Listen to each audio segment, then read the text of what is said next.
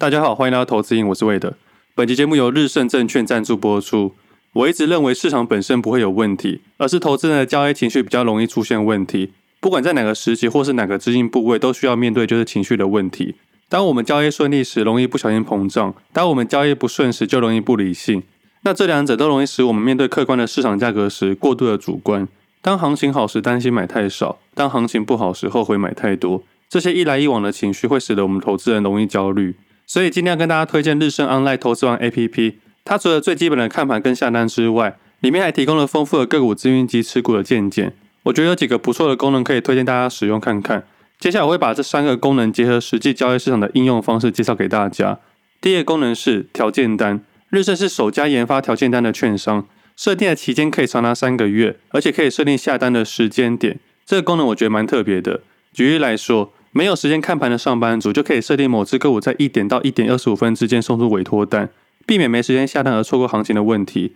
这样的设定可以让价格更靠近收盘价，降低盘中过度的当冲客影响价格的失真。那第二个功能为选股专区，投资人可以根据自己的条件筛选个股，不管是基本面、筹码面、技术面，都可以筛选出适合自己交易逻辑的股票。举例来说，可以设定均线多头排列，或是法人连续买超等等，可以帮助投资人减少搜寻个股的时间。那我自己试用看看，觉得可以首先筛选价增量涨，再来找多头排列，接着再增加红 K 上涨的条件去筛选出个股，就能省下不少时间找出短线上强势的个股。选出后不一定要交易，可以知道近期的热度在哪里。不过投资人还是要记得，筛选个股只是第一步，后续的交易行为跟风险控制才会影响账户的损益。那最后一个功能是云端移动锁利，这也是常在节目上分享的一种停利方式。投资人可以设定停利的百分比，当股价从高档回档到停利点时，系统会帮你自动停利。如果股价持续上涨，停利点会自动提升，就像是过往提到的移动式停利法的概念。投资人如果能妥善运用这三种功能时，就能使交易人的情绪影响降低，更能以理性的状态去面对动荡的交易市场，避免我们过度的主观而忘记尊重客观的市场价格。对以上功能有兴趣的朋友，如果担心手续费的问题，现在有新的活动提供给大家。现在在日盛开户，年底前台股每月电子交易新台币一百万以下均享有手续费优惠，美股也取消了最低手续费限制，不需要低消。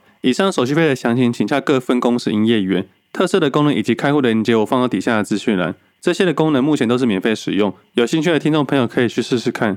上礼拜是中秋节。大概每次的连假之前，都会有一票分析师跟你说终究会变盘。像这类型的变盘假说，我相信在过去的节目一直分享到，这些都是没有太大的参考意义的。那这是中秋连假的今天开盘，台股加权指数一开盘大概上涨两百多点，最后收盘的时候上涨了两百二十四点。这时候再回头看看那些中秋变盘的假说，我们就会认为非常的愚蠢，这种假说是没有太大的意义。那今天两百多点的上涨，其实在上礼拜应该都会知道的。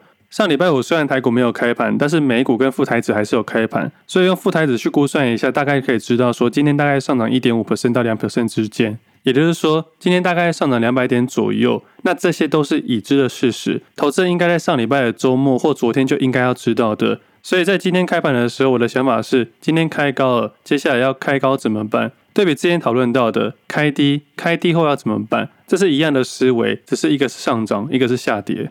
那以我自己今天来说，我今天几乎是没什么太大的动作，当然还是有观察到市场的强势股。比方说一个多月前讨论到的节目，设即是空，空即是设，也就是说融券比较高的启基。那以今天的走势来说，今天创了历史新高。那今天除了启基之外，还有二四八五的兆赫、一四七六的儒鸿，还有三三八零的明泰。那上礼拜比较注意到是红全跟可伶卫这种跟大盘指数完全没相关的个股，反倒在这次下跌行情中比较强势。那今天一开头为什么聊了这么多股票，并不是要报股票，也不是要推荐大家去买进。我只想跟大家表示的是，即使市场行情不好，依然会有强势股，依然会有上涨中的个股。只不过上涨的切点、买点、卖点、买的部位多少，这是投资上的难题。个股的选择只是最简单的一步。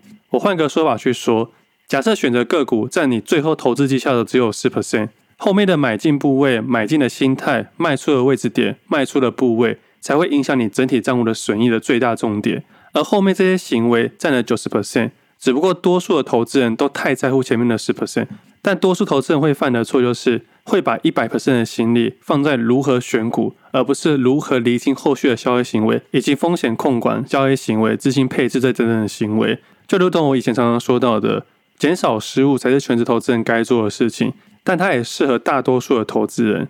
过去那些卖错的个股或那些该卖没有卖的个股，是不是都违背自己当初的设定，或者是在设定的过程中随意改变？而这些行为就会是卖错的行为。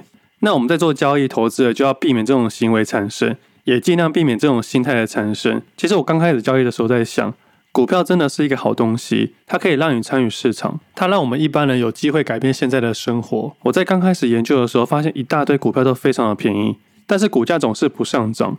这时候我就非常纳闷了，既然台湾市场这么多好股票，为什么好股票却不上涨呢？反而那个时候涨的都是那些财报面非常差的个股。我在这个地方也探索了一阵子，后来才发现，如果你要做短线交易，不要去寻找那些很便宜的个股，因为便宜的个股只会更便宜。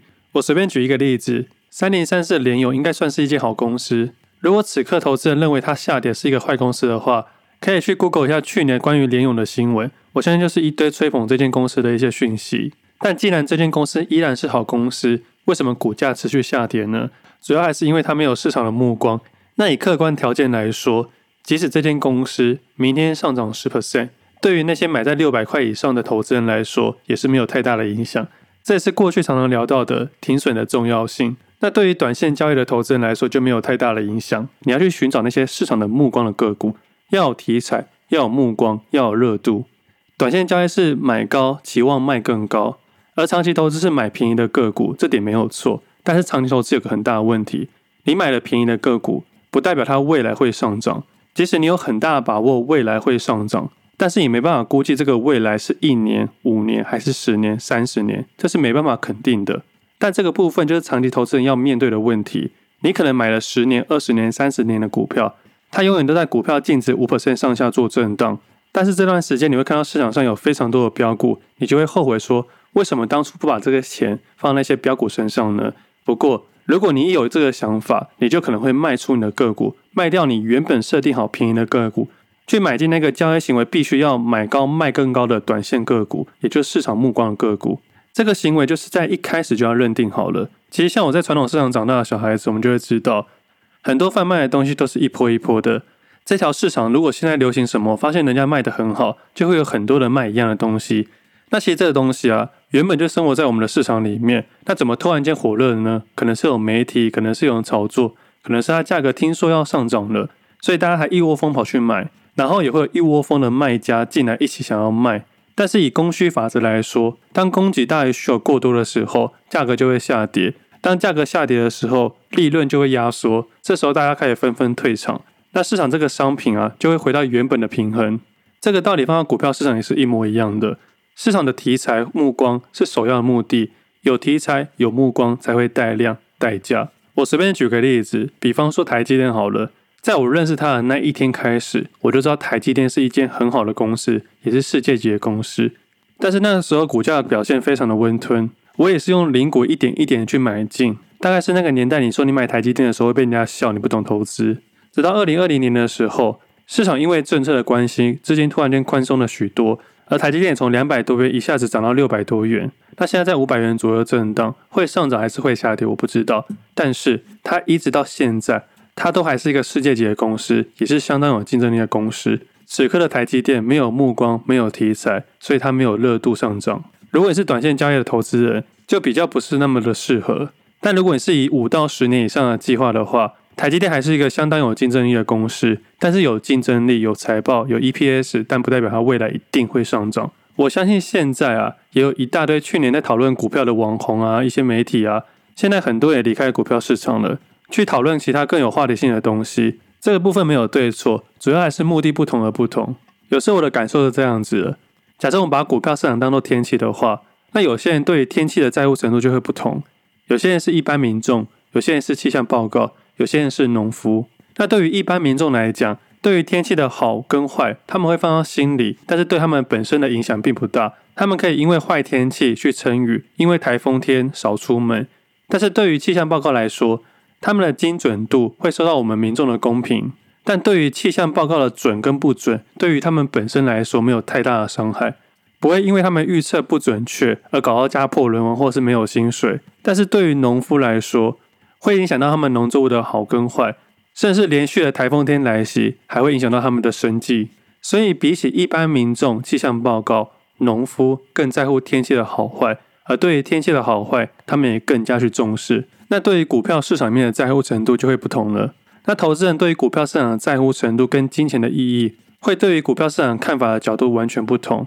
像这礼拜中秋节有去烤肉，那这次就可以很明显感受到没有人在讨论股票。我记得过去两年行情较好的时候，烤肉的时候每个人都在聊股票。那这次不止没有聊股票，连食材的分量都减少很多了。我记得之前有跟大家聊到一个很有钱的大哥，今年大概赔上亿了。不过还好，他去年的房子都卖光光了，也是卖了上亿。他有稍微跟我聊一下股市了，但是私底下偷偷的跟我聊。他跟我说今年不好做，套住的股票就让他去套了。那在当下我没有给予太多的想法，我也相信他只是想要有人认同他的想法。而且以我的观点啊，有钱就是可以任性。毕竟我们两者双方的利基点是完全不同的。有些人不努力就是金汤匙，那我们普通人要很努力才能喝一些汤。那我们对于金钱的重量就跟有钱人完全不同。不过对于有钱这个部分，我倒是没有任何的负面或嫉妒的想法。我觉得我已经过了那个心态了。可能好几年前有这种心态，会觉得说我这么努力，你这么不努力，为什么你可以这么有钱，而我却要为了在交易市场里面生存，花了非常非常多的时间跟牺牲非常非常多的东西。但是后来过了心态之后，你会发现。金钱的意义是人赋予的。你在不在乎金钱的人面前，钱本身没有意义。金钱本身就是一个游戏。就好比当兵来说，我自己是当义务役的。虽然我在特种部队里面当兵，但是有当兵过的男生应该都知道，部队里面有一些兵是用来刷油漆跟打扫用的。那有一些长官，他们会利用他们的官威，指使你去做一些很奇怪的事情。那个东西在军中里面叫做权力。只不过对于义务役来说，这个权利本身没有太大的意义。我这个年纪当一年兵的，当然我们当一年兵的都会被那些当三年兵的骂说一年当什么兵。那就像我们现在一年兵的会去说那些四个月的兵，四个月当什么兵一样。那我是一年兵的，那新兵之后受完水泄训之后，我进去部队大概还有七个月的时间。那这七个月的时间你会发现过得非常的漫长，但是渐渐的会发生军中一些很特别的事情，那也让我理解很多事情。权力这件事情是别人赋予的，你会因为环境而让它有差异。但对于义务役来说，它反倒没有太大的意义，因为七个月之后就会离开了。那对于志愿役来说，就会比较大的影响。那当时身为义务役的我，我只要做好我该做的事情，不要去越线，不要去违纪，就可以平平安安的退伍。那那些志愿役就不太一样了，有些自愿役啊，真的会巴结一些长官，那这些长官会去巴结他们的长官。那这个权利就是那个环境里面的游戏。那我退伍之后，踏入金融业之后，我才发现，金钱就像当时的权利一样，它本身就是一个游戏。那要如何跳脱金钱的束缚？除了离开底层之外，还要提升自身的能力，跳脱金钱的意义。我打几个例子来说好了。再有钱人也不可能没有训练下潜三十公尺，也不太可能天生就有非常好的沟通能力，也不可能天生就有十国语言。也不可能在一天之内从肥宅变成肌肉男。那在生活上，除了金钱以外，有很多东西都要靠后天的努力或累积的技能。那这种东西我就称为能力。那拥有这些能力，就可以跳脱除了金钱以外的优越感。这时候在有钱人面前就一点都不自卑了。突然讲到自卑这件事情，是因为我当时累积到一笔资金的时候，我才发现那些努力的几桶金，对于某些有钱人来说，只是一天的花费。那我第一次认知到这件事情的时候，对我来说是非常大的冲击。我甚至有一种我想要赢过他资产的感觉。我曾经问过我的贵人，我问他说：“你到底要累积到多少资产才愿意停下来？”他跟我说：“至少要赢周杰伦吧。”那某一年啊，他的资产真的超过当时的周杰伦，但是这个时候的周杰伦又超过他现在非常多了。所以金钱的累积本身没有太大的意义。你想要的目标应该自己去认定，而不是以别人当做目标去前进。虽然这个大哥赔了几亿。但是我现在还是比多数人过得还要惬意，所以啊，除非你的心态成熟到不去嫉妒别人的时候，才能以这个目标去前进。我觉得这样的心态是非常正确的。我们只有在羡慕别人的同时，才会努力自己成长，而不是那种别人好我就烂，所以我整个就摆烂，永远待在同温层。用这种心态去面对生活，反而是本末倒置。不管是生活还是投资，都要给自己一点点压力。那其实我也相信了，这种话对于某些人来说，应该是心灵鸡汤。但这个社会啊，如果你没有金汤匙的话，就必须学会好好的喝汤。其实我到现在终于知道，为什么去年常常有人说我是心灵鸡汤，因为过去两年这个时候，多数人都膨胀了。我以为市场很简单，一不小心被市场买单。那这个部分也是你我必须注意的，不要过度的膨胀。那今天一开始聊了比较多心态面的问题，那接下来聊一下市场的话题。那上礼拜 Apple 的发表会号称是五年来变化最大的，除了新款的手机以外，还有新款的手表跟耳机。那在硬体上面，我个人觉得没有太大的变化，比较大的改变是大家说的那个刘海啊变成药丸型的切孔，也就是官方所称的动态岛，减少荧幕被遮住的范围，也利用了 UI 的设计让动态岛有不同的形式呈现。在 iPhone 14 Pro 上面，镜片上面升级了 S 六，发热量跟耗电量相比 S 五都有所改善。那镜头上面啊，主镜头升级为四千八百万画素的广角镜头。那除了这之外啊，全系列 iPhone 还增加了车祸侦测以及卫星 SOS 的新功能。那卫星 SOS 的紧急功能需要在空旷跟开放空间使用。那系统的本身会预先加载一些问题，方便评估用户的状态。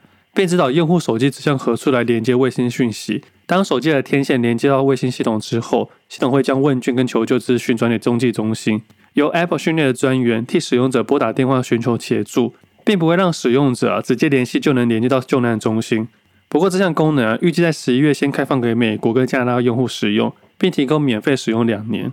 那手表部分有新出一款 Apple Watch Ultra，主要是以军规的手表进攻了高阶运动表的市场。那最后一个 AirPod Pro 出了第二代，采用了全新 H2 的晶片，除了大幅提升主动式的降噪功能，比前一代强两倍的降噪效果。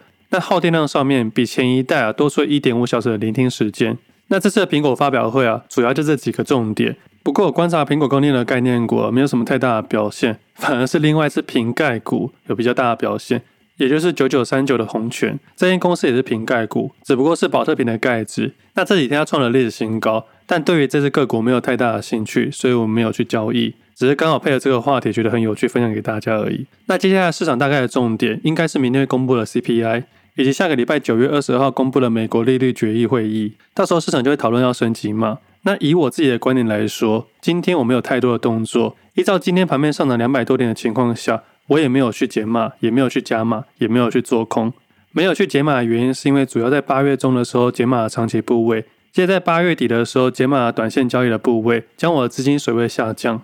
以今天的盘面来说，没有太多的想法，但是倒是有注意到银建类股持续上涨，甚至创了历史新高。但是银建类股还是要特别小心，它的会计认列方式有点特别，而且它很容易被特定人士拿来炒作。那我猜测，今年下半年到明年之间，会有不少公司去认列他们的财报。那要做这类型的个股的投资，要特别小心流动性的问题，不是说不能交易，要小心一点交易。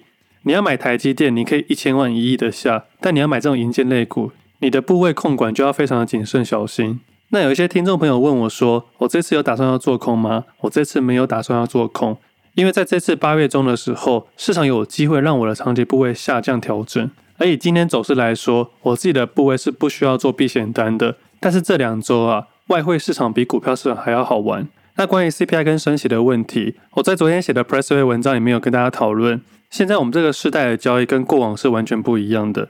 以前的人可以靠存钱买房子、买股票或者赚大钱，但我们现代人不可能靠存钱赚到大钱，主要还是因为 CPI 跟实际购买力的问题。所以，如果我们要单以存钱来突破自己的同温层的话，是非常困难的。